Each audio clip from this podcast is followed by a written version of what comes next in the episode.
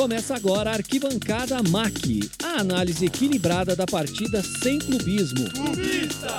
Da grande defesa ao gol de placa. Fique agora com a Arquibancada.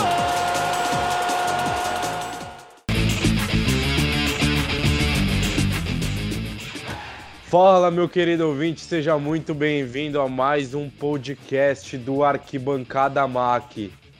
Hoje, um programa maravilhoso, um daqueles caras que conhece o Santos como ninguém, ou um dos que, no, que conhece o Santos como ninguém, bastidor, história do clube, um dos maiores torcedores declarados da história desse, podemos dizer, o clube mais tradicional do país. Seja muito bem-vindo, Ademir Quintino. Um abraço para você, Caio, para o Felipe, para o João. Satisfação falar com vocês. Estou à disposição. Felipe Zamboni, meu querido, mais um programa que você consegue para gente, hein? Não, mais um programa aí do nosso ótimo arquibancada. Um prazer estar com você, Caio. Sempre um prazer estar com você, com o nosso querido João Pedro Openápolis. E mais um prazer de estar aqui com um grande jornalista. Somos todos fãs do Ademir Quintino, um cara que não tem.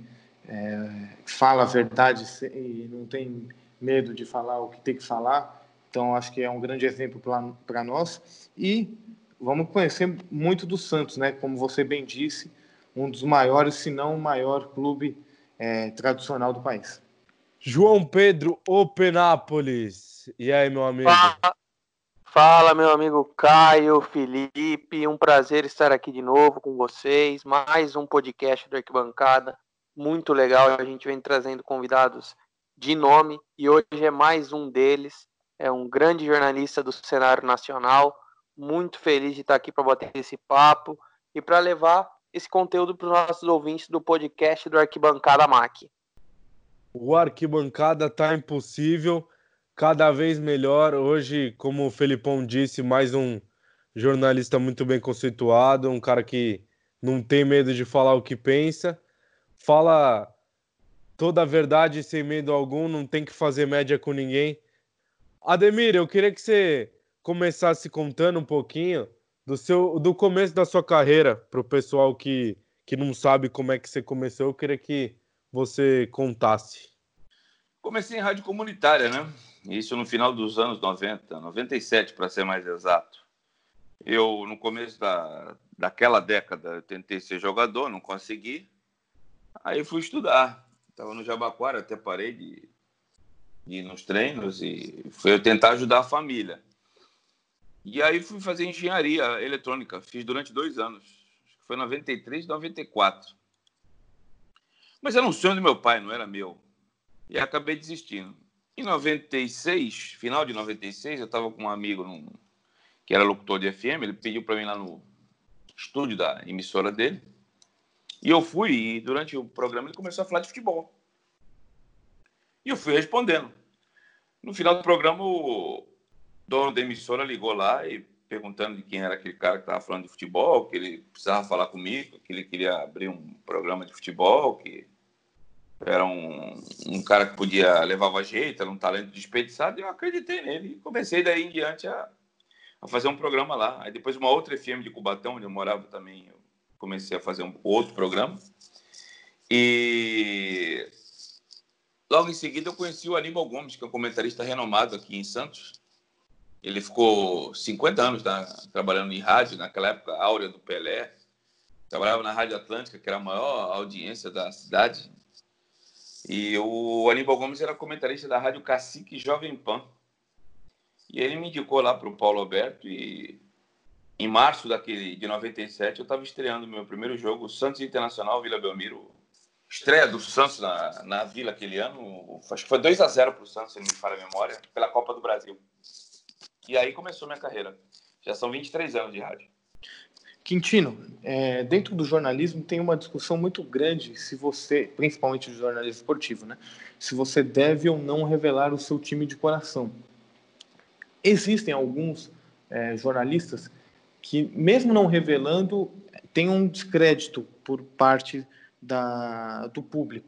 E outros, mesmo revelando o seu time de coração, têm um, um crédito muito grande como é o seu caso e o caso, o caso do Mauro, Mauro Betting, que a gente até teve a, a honra de entrevistá-lo. Eu queria que você falasse um pouco sobre isso, como é que foi a sua relação, se você nunca teve, se você pensou em, em revelar ou não em alguma parte da sua carreira é, o seu time e se isso já trouxe é, algum prejuízo muito grande que você fizesse parar para pensar de se arrepender ou alguma coisa do tipo.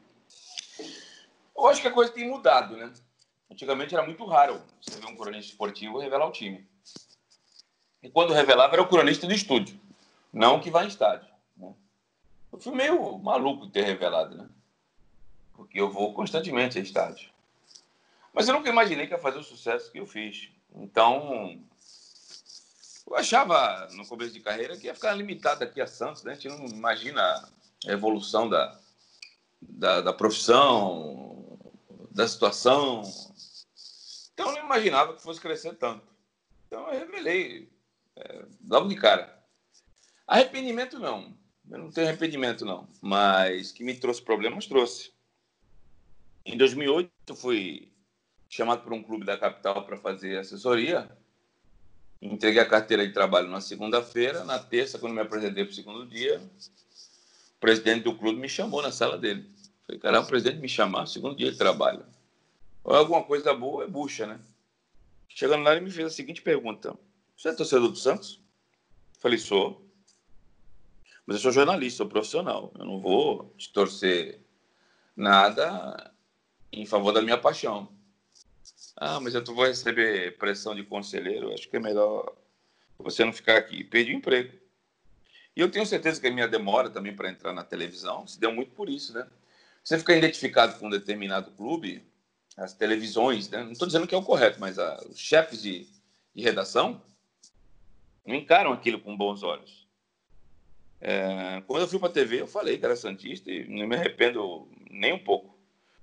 Agora, tem um ônus e tem um bônus. O bônus é que o Santos é, um, é, o, é o, patinho feio da, dos clubes de, de, grandes de São Paulo. E a torcida é carente de, de notícias. Se o time não está bem ou não está envolvido em polêmica, nada se fala do Santos na televisão.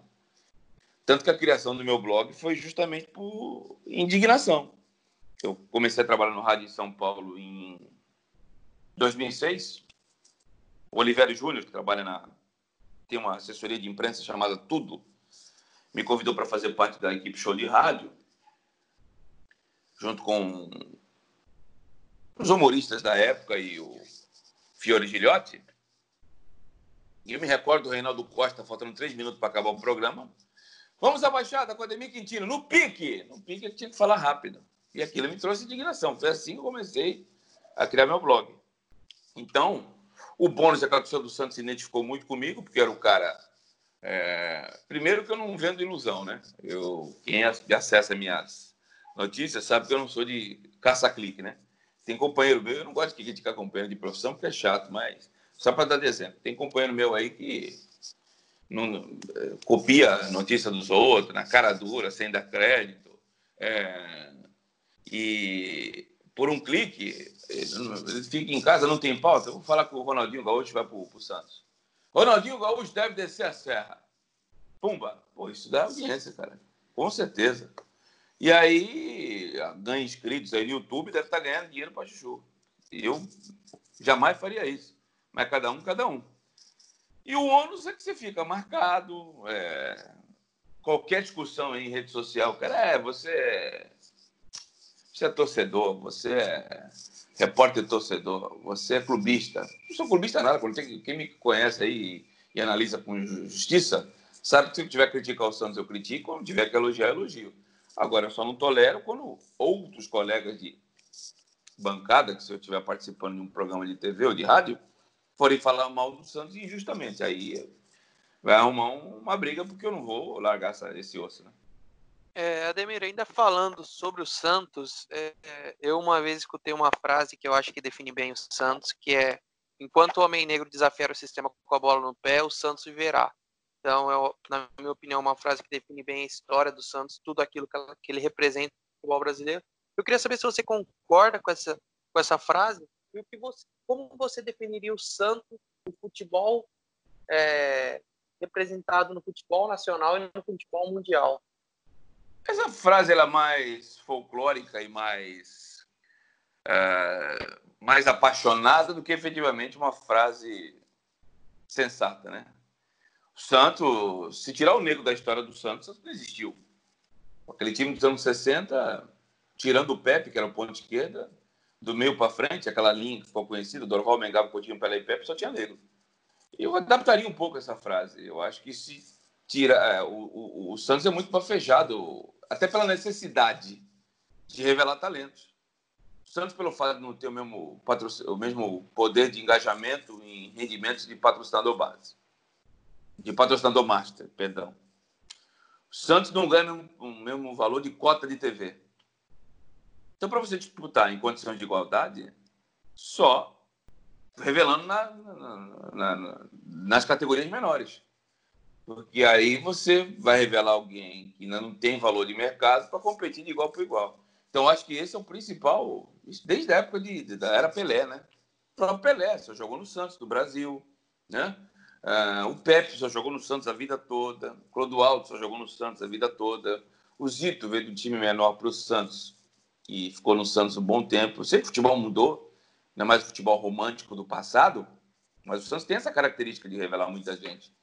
Então, o, o, esse é o, acho que é o principal poder do Santos, né?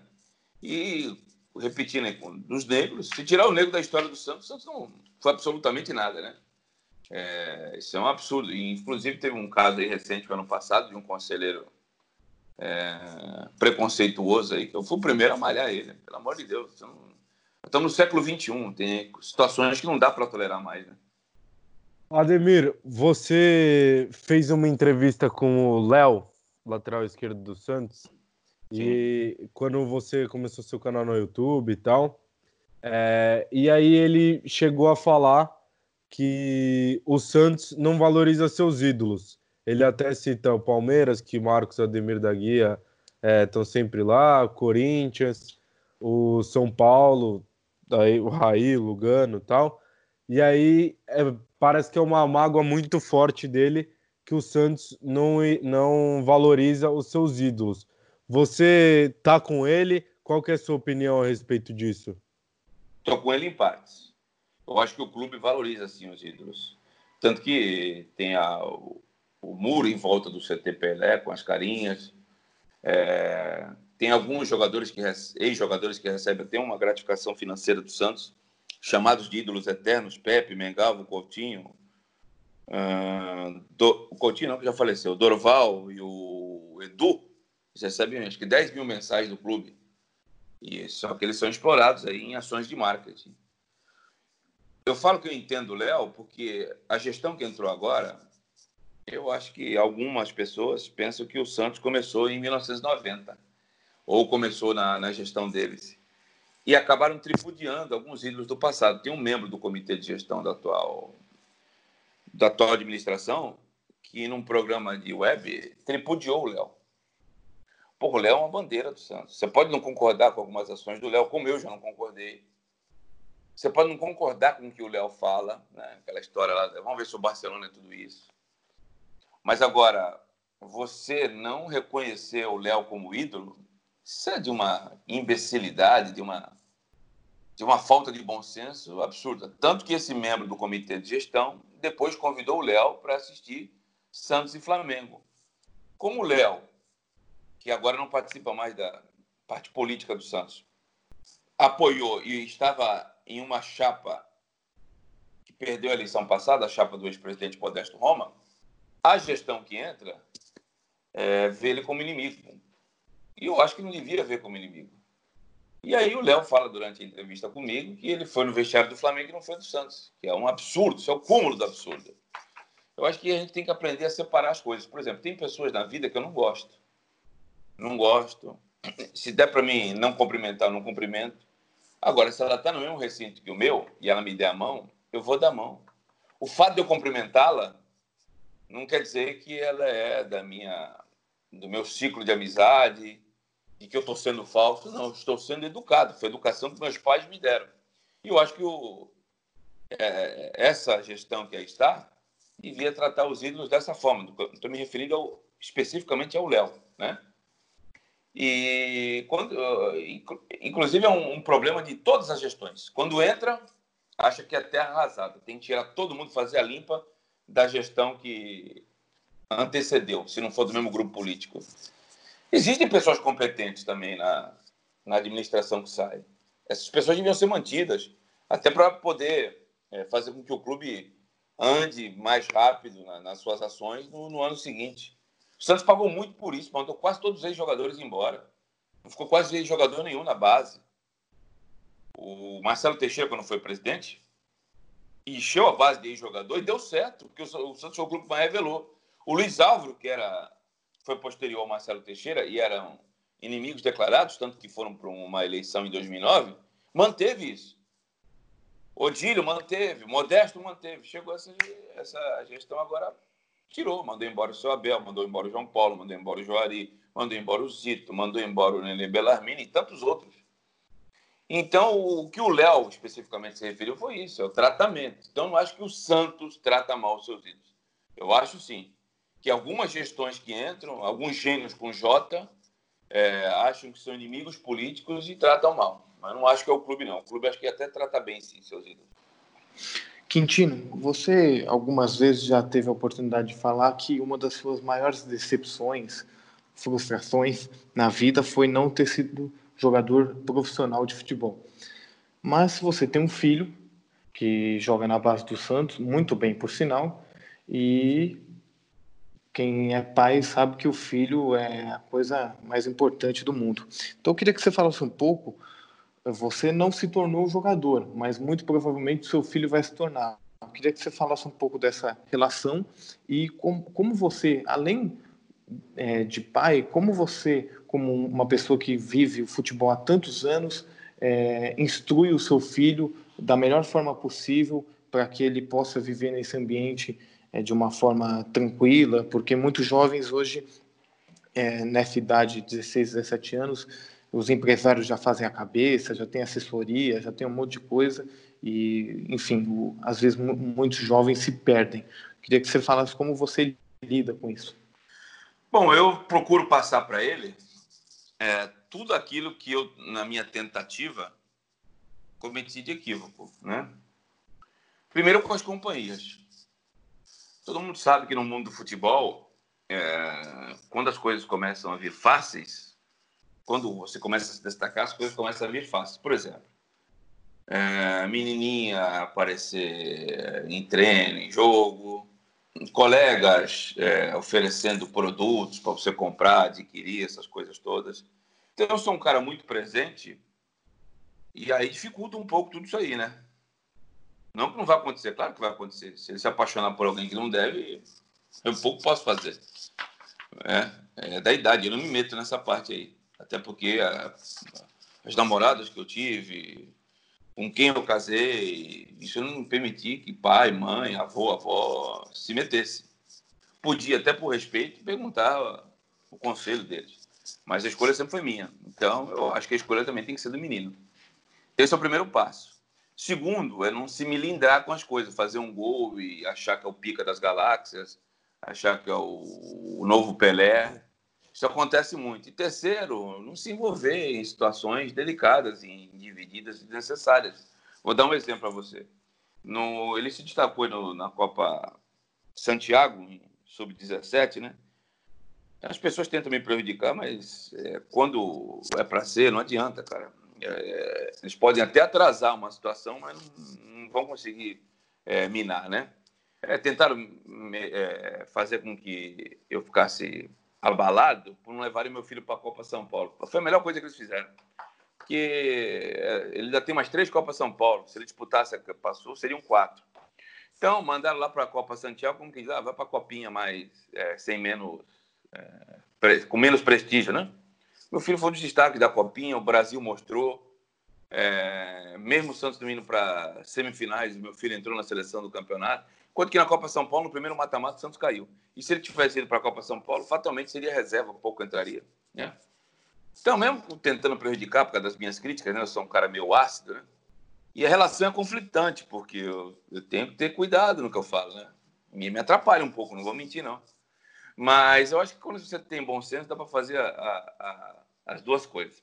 Então, voltando ao exemplo que eu estava dando. Quando ele foi para essa Copa Santiago, ele foi dar uma entrevista para o Diário do Peixe.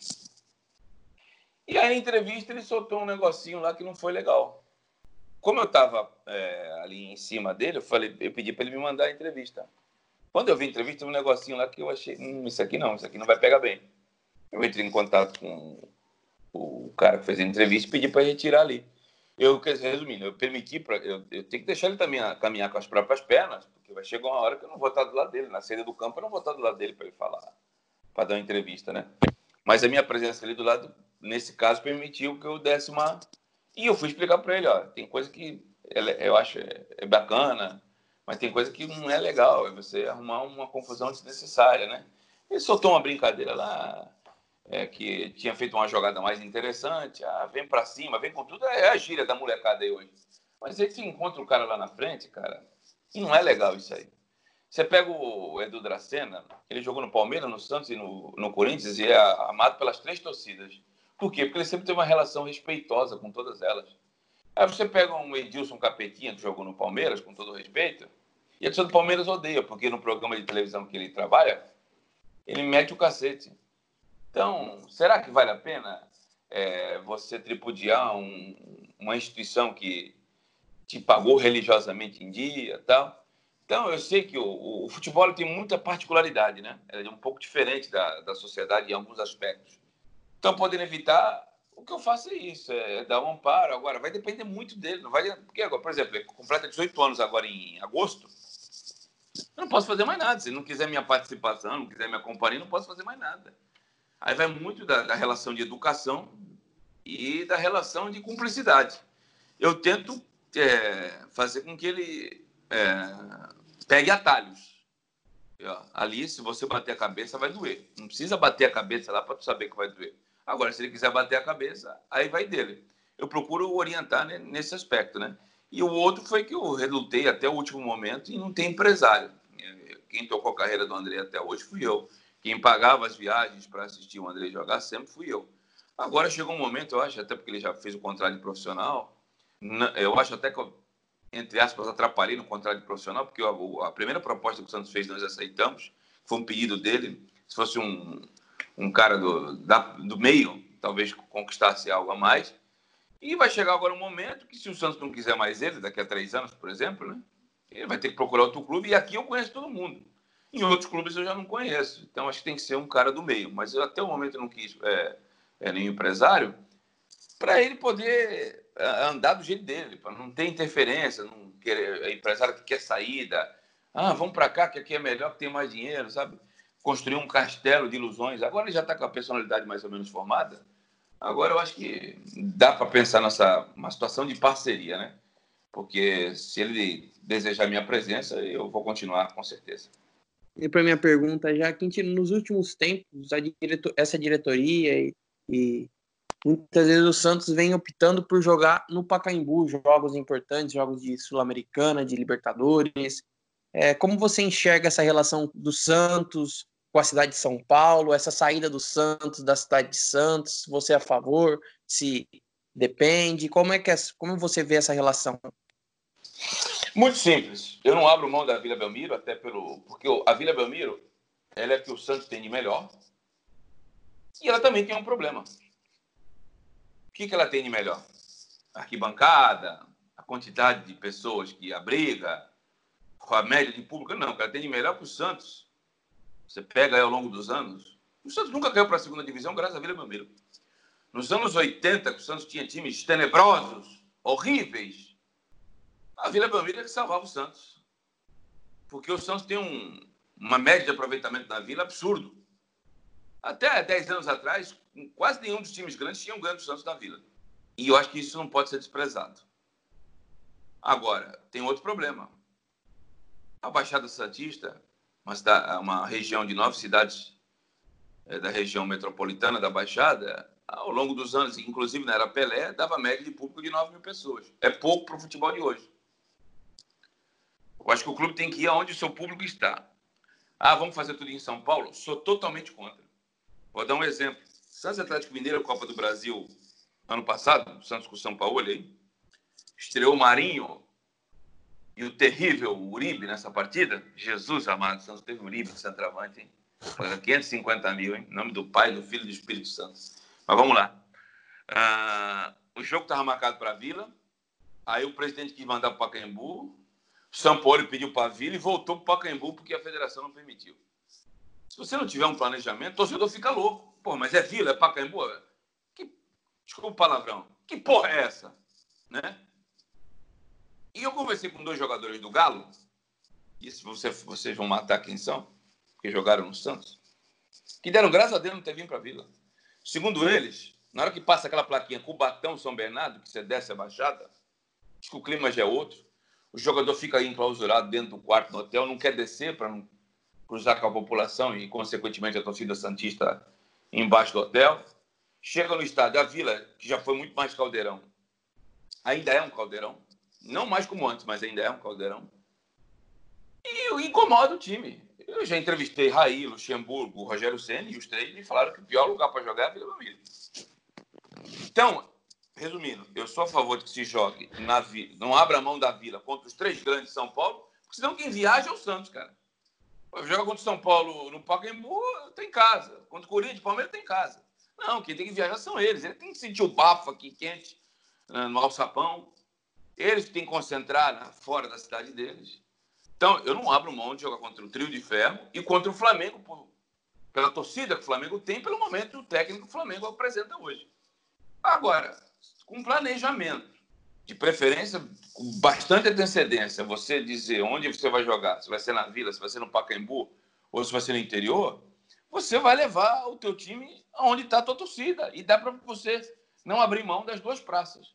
O Santos hoje não tem condições de construir uma arena, o Santos perdeu a oportunidade em 2014, quando teve o legado da Copa.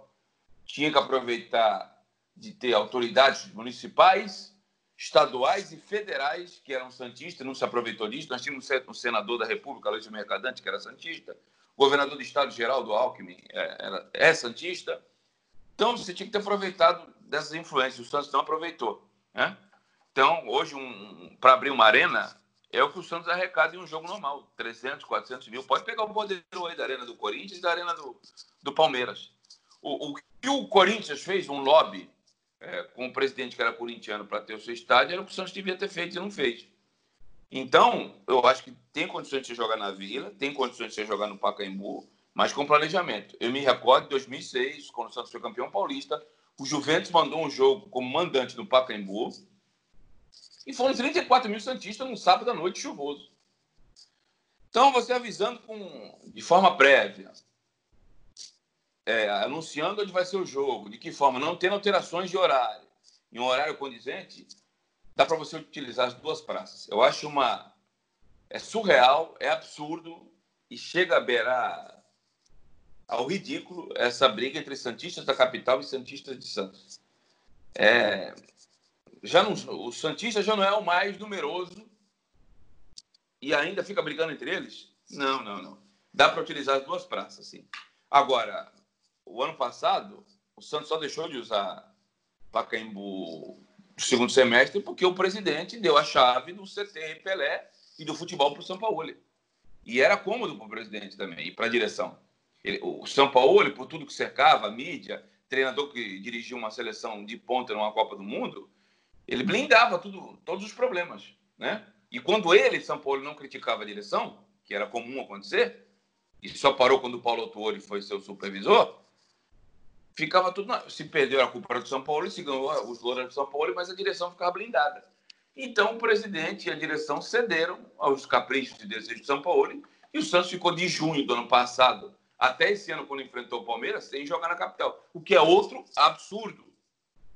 O Santos é maior que a cidade, maior que a região, maior que o estado. Não tem que jogar só, só em Santos. Mas eu acho que com bom senso dá para você utilizar as duas praças. Ademir, você, você citou agora bastante o São Paulo.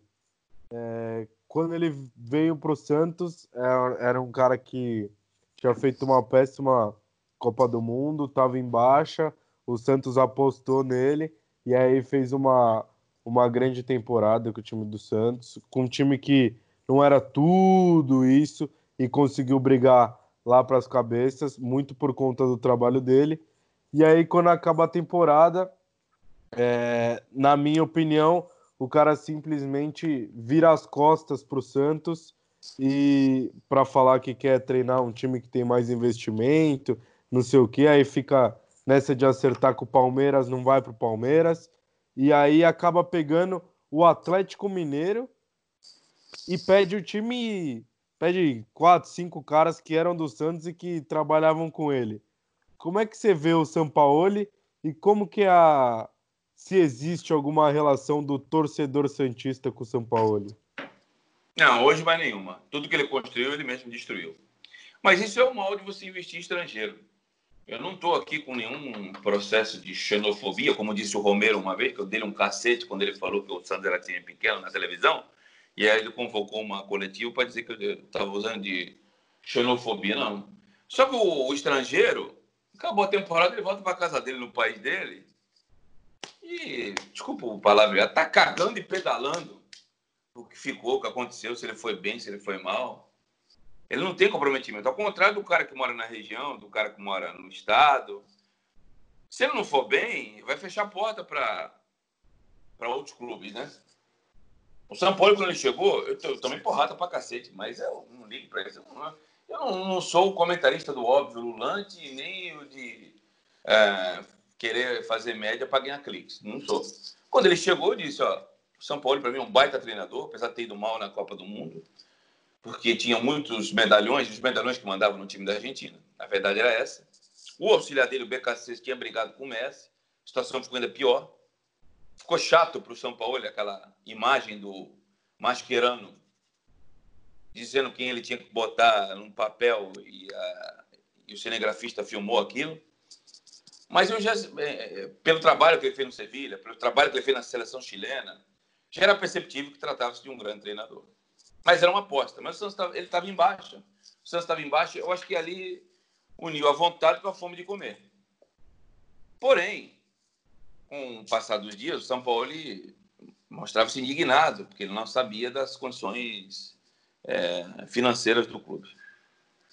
Tá. Colocar tudo isso, ele fez uma campanha boa, eu não, eu não vejo assim. O Santos, não era, o Santos não era tudo isso, mas também não era é, o patinho feio da história. Você pegar o elenco do Santos, ele tinha pelo menos um time principal de razoável para bom. Pô. Os dois defensores do Santos eram considerados os dois melhores do país. Gustavo Henrique, que foi para o Flamengo, e o Lucas Veríssimo, que o presidente agora diz que é o melhor do mundo. Acho que é um exagero, mas ele é bom zagueiro. Lateral esquerdo, o Jorge chegou a ser convocado para a seleção brasileira e trouxe o Felipe Jonathan, que fez uma baita temporada. Lateral direita, a torcida do Santos odeia o Vitor Ferrari, não sei porquê, mas eu acho um baita de um lateral. Acho que falta um pouquinho mais de explosão física nele. Mas tanto que ele foi pro Grêmio, é titular do Grêmio. Será que é tão ruim assim? Aí você pega o meio campo.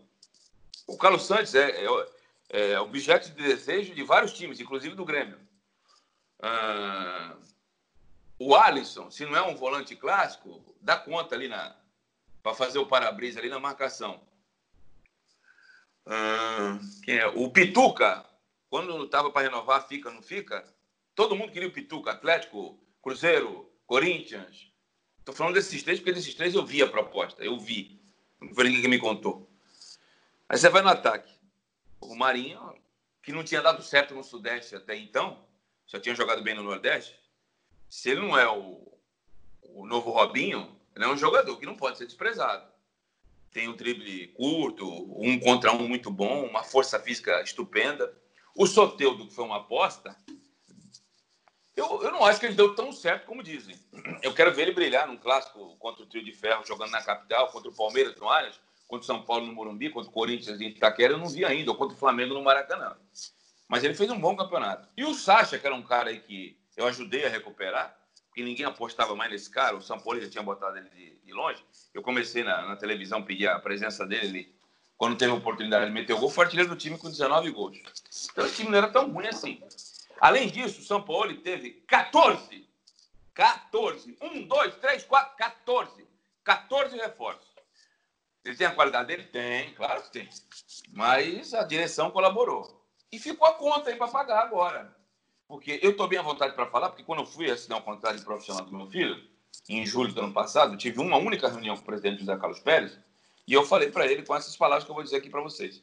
Presidente, ou você tem um poder de persuasão para fazer com que o São Paulo coloque os meninos, alguns meninos para jogar, ou você não tem ninguém para vender no final do ano, e aí você não vai ter outro Rodrigo para poder contratar o Delis, para contratar, contratar o Brian Ruiz, o Sanches e os 14 desse ano. O Cueva. Meu Deus do céu, não lembra disso. É, também o Cueva. E o que aconteceu? O Santos não fez ninguém. O Thailson jogou dois jogos, depois ele tirou do time. E foi o ano que o Santos teve o menor índice de jogadores formados no clube em uma competição do brasileiro, que foi em 2019, 22%. A média do Santos é de 35 a 50. Falar que o São Paulo foi mal? Não. Não foi mal. Mas eu não comemoro o vice-campeonato, cara. Eu comemoro o título. Eu fico feliz pela boa campanha, alguns jogos interessantes, né? Ligando algum clássico assim, bem, goleada, que deu show? Não. Então, cara, quero, essa relação custo-benefício não ficou legal. E ele é um cara descomprometido. E além de que é um marqueteiro danado. Ele andou quatro vezes, cinco aí na, na ciclovia e pedia para o assessor, era um assessor dele, o Andreata, que trabalha com ele no Atlético Mineiro, que segundo o Rodrigo Fragoso, de Esporte Interativo, como funcionário do Santos negociava a ida dele do Palmeiras, olha que falta de bom senso e conflito. Ele andou quatro, cinco vezes, o assessor dele anunciava para a imprensa e a câmera lá e filmava ele na ciclovia. O homem do futebol lá que ele jogava, na frente do, entre o canal 1 e 2, eu sei que eu conheço o professor, Rodrigo Maria. Ele foi três vezes. Duas delas avisaram a imprensa. Então, ele é um marqueteiro danado. Ele não dá entrevista exclusiva, mas faz o marketing, ele sabe fazer. Conhece. E aí ele me chega para o presidente, que a relação não era boa. Aí nessa eu, tô, eu, não, eu não tiro a razão do São Paulo. Mas eu acho que ele tinha que ter sido honesto na hora de sair. Eu estou saindo. O Cuca foi mais honesto. Eu estou saindo foi não foi, né? Que ele falou que tinha problemas com o presidente, depois utilizou a doença lá com o coração e três meses depois já era técnico de São Paulo, né? Mas eu acho que tinha que ser, usar mais da honestidade e falar, não, estou saindo porque minha relação com o presidente não é boa, mas eu adoro a torcida do Santos, é isso. Acho que ficava mais bonito do que ele falar que exigia 100 milhões, aí vai para o Atlético. Eu duvido que o Sete Câmara, presidente do Atlético, e o Alexandre Matos, né? um leão aí de, de negociação, né? conhecidíssimo nos bastidores, vão dar 50 milhões para ele, quanto mais 100. E além disso, ele pediu depois alguns jogadores do Santos, né? Não é verdade que ele ligou o Pituca. O presidente falou isso aí numa entrevista, não é verdade. O Pituca já me negou e o empresário do Pituca também, não é verdade. Mandaram emissário, mas o São Paulo. Ele... Mas você vê que ele tentou o Palmeiras, esperando o Flamengo para ver a situação do Jorge Jesus. A verdade é essa. Ele queria pegar o Flamengo. Aí o Jorge Jesus ficou. Aí o Palmeiras desistiu da, da, da loucura. Aí chamou para ele o Atlético. Ele ficou um mês fora do mercado. O Atlético também chegou a negociar com ele, desistiu. Aí aquela história, né? Eu, tu vai no, numa festa, tu queria a vinda mais bonita, aquela ali. Dois metros de altura, olhos verdes, coxa grandona. Aí tu dá em cima dela, ela dá uma bolinha para ti, tu fala, agora vai. Aí não vai. E o baile tá, a, a festa tá rolando. Aí tu vai na segunda mais bonita. Mas de olho na primeira, para ver se a primeira ainda segue. Aí a segunda também. Aí tá acabando a festa e tu 0 a 0 tu pega a primeira que vem pela frente. E foi o que aconteceu com o São Paulo. Com todo o respeito Atlético, ele acabou, foi. É, como os dois que ele mais desejava, o Palmeiras e o Flamengo, desistiram, acabou sobrando o Galo para ele, porque ele ia ficar desempregado como tinha ficado após a Copa do Mundo. Só para finalizar e para a gente já ir para o nosso próximo quadro, você, no final do ano, acho que na última transmissão Campeonato Brasileiro, no, no estádio 97, você agradeceu a toda a equipe, principalmente ao Sombra, que é o coordenador do programa e diretor da rádio Energia 97, ao Zé, que é o dono, é, pela oportunidade. Fazia muito tempo que você não trabalhava em rádio. E eu queria que você comentasse rapidinho para a gente, para a gente já ir para o próximo é, quadro, como é que foi a sua saída? Você se emocionou nessa ocasião, é, agradecendo o pessoal no estádio. Queria que você falasse um pouco sobre a sua saída da Esporte Interativo, que foi bem conturbada, todo mundo já sabe, e essa nova fase no estádio 97. Queria que você falasse um pouco como é que está sendo essa nova fase na rádio. Ontem, curiosamente, fez um ano do meu último programa no Esporte Interativo. Cara, se eu criticar a instituição de esporte interativo, você de uma, de uma ingratidão tremenda. Eu não costumo ser ingrato, cara. Pô, foi o canal que apostou, em, que apostou em mim. Foi o canal que me deu chance. Foi o canal que eu cresci rapidamente. Agora, existem mudanças no canal e eu posso agradar A e de repente não agrada B.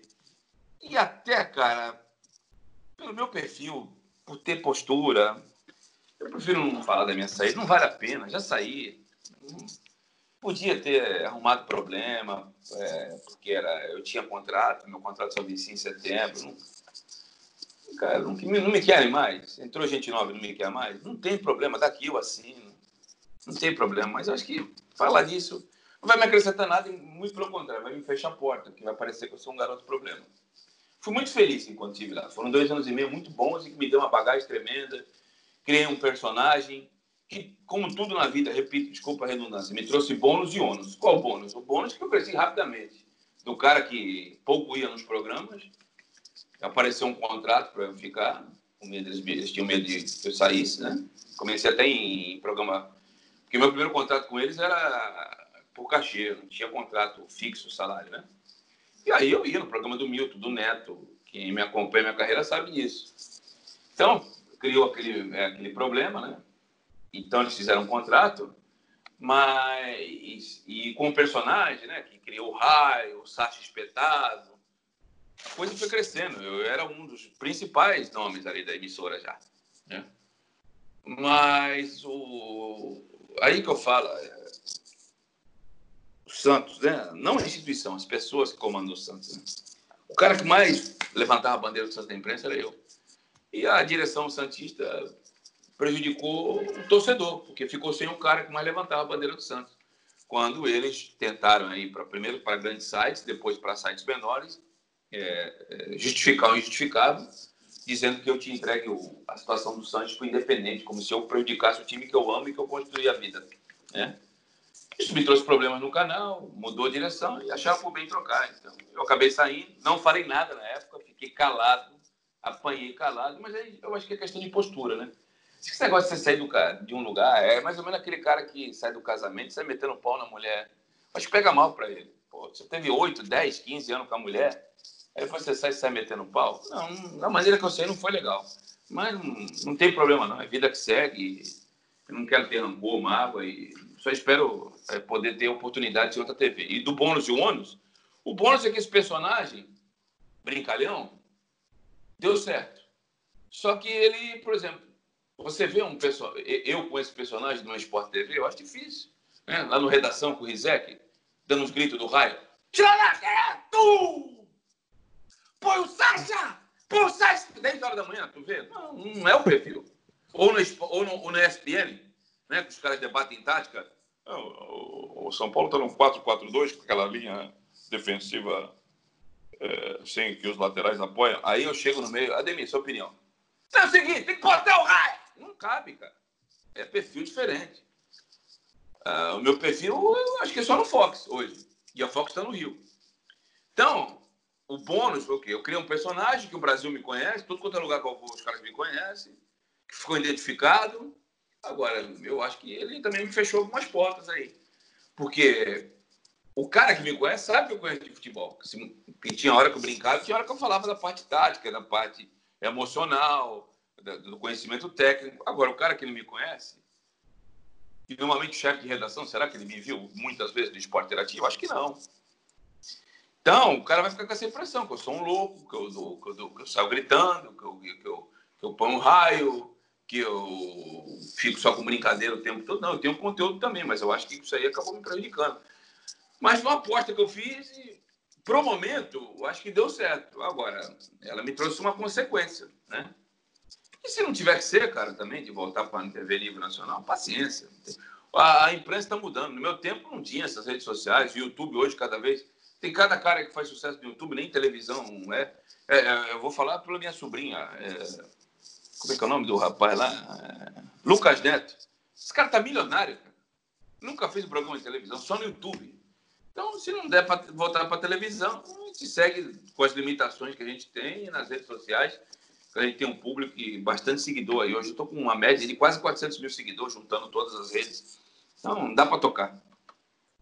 Bom, vamos para finalizar nossa entrevista. Vamos para o nosso quadro na lata, um ping-pong, perguntas e respostas rápidas. Podemos? Vamos embora.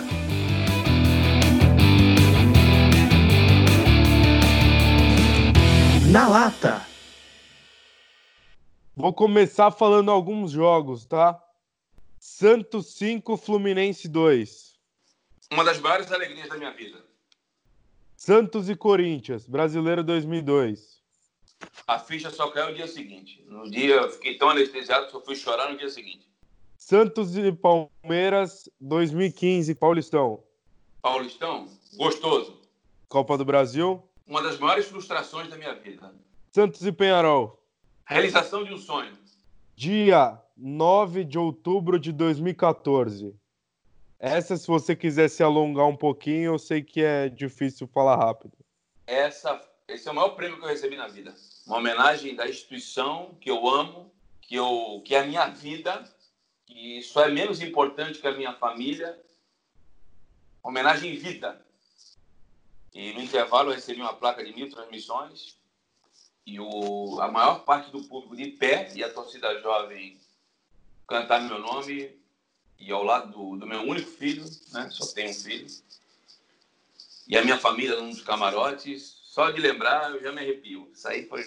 Saiu, não teve prêmio da CF, não teve outro prêmio e não vai ter é, maior que esse. Robinho ou Neymar?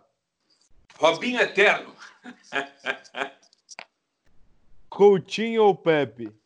O maior artilheiro da história do Santos, porque ele mesmo diz que o Pelé veio de outro planeta, de Saturno. O maior mortal, ser humano, nascido no, no planeta Terra, Pepe. Melhor treinador da história do Santos?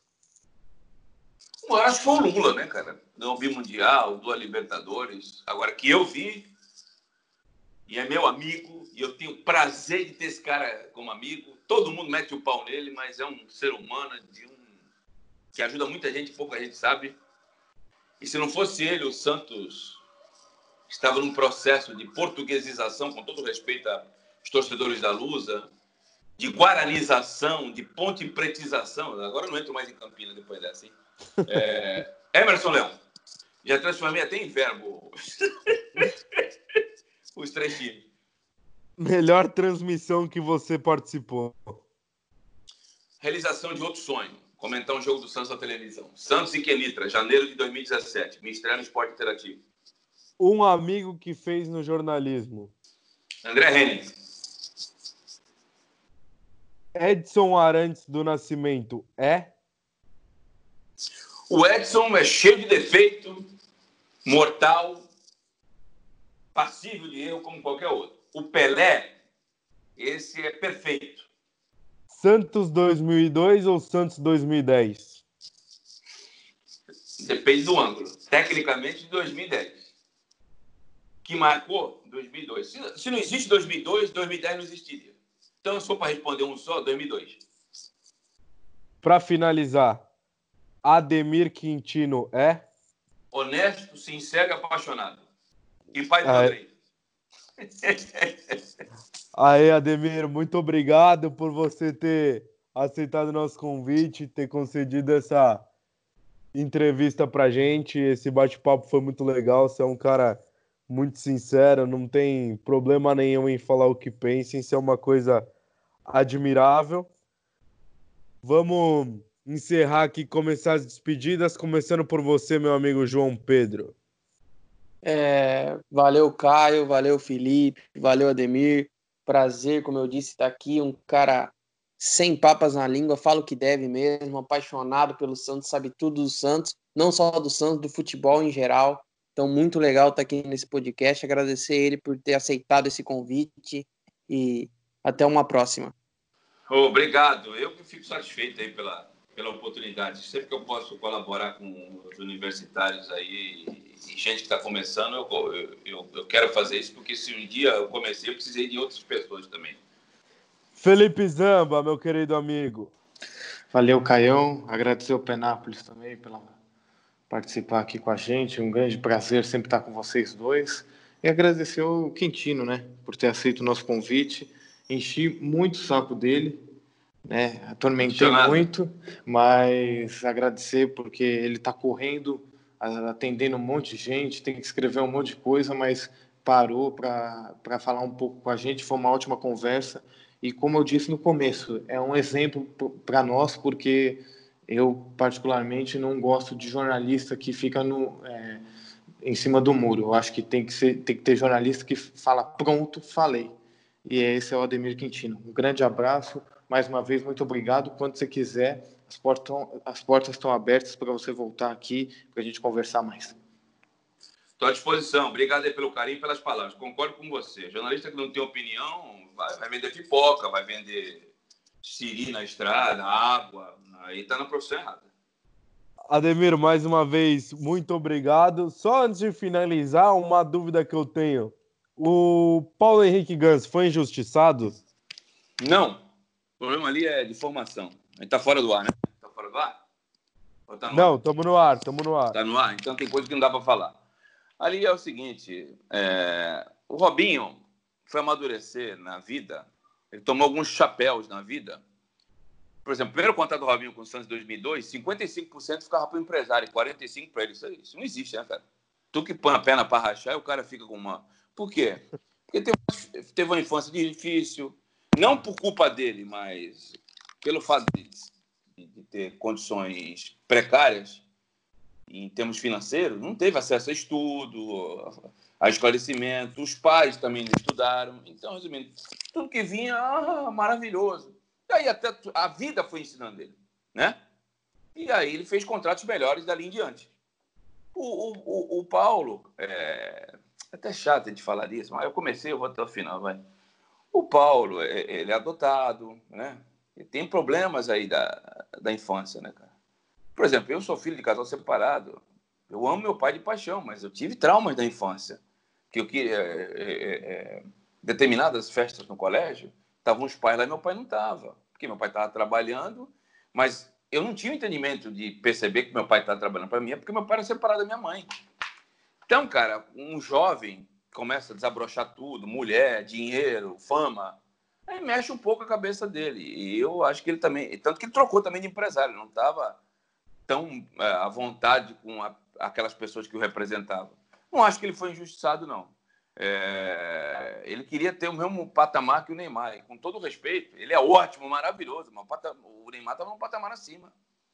Então a questão ali não era é, comparativa, né? Acho que os dois tinham valor. E o presidente Luiz Álvaro, depois daquela cirurgia que ele teve lá no jogo no Olímpico, né? Contra o Grêmio, ele nunca mais foi o mesmo, né? Tanto que ele jogou até bem algumas partidas no São Paulo, mas nunca conseguiu manter a mesma regularidade. Mas foi um grande jogador, uma, uma grande técnica. Uma pena as cirurgias que ele, ele teve no joelho, cara, porque ele, ele era diferente. Hoje já não posso dizer a mesma coisa. Aliás, um, um uh, ortopedista me disse que ele só joga hoje porque ele é fenomenal. Porque com a lesão que ele teve, que parece que tem quase um dedo de. É, dá para colocar um dedo no joelho dele, porque ele quase não tem cartilagem que amortece ali. É, ele, se fosse um jogador comum, não jogaria mais, não. Uma pena, né? Ele encurtou aí o, a, o brilhantismo dele. Uma pena. Porque o, o Ganso do Fluminense é longe de ser o Ganso que a gente já viu um dia.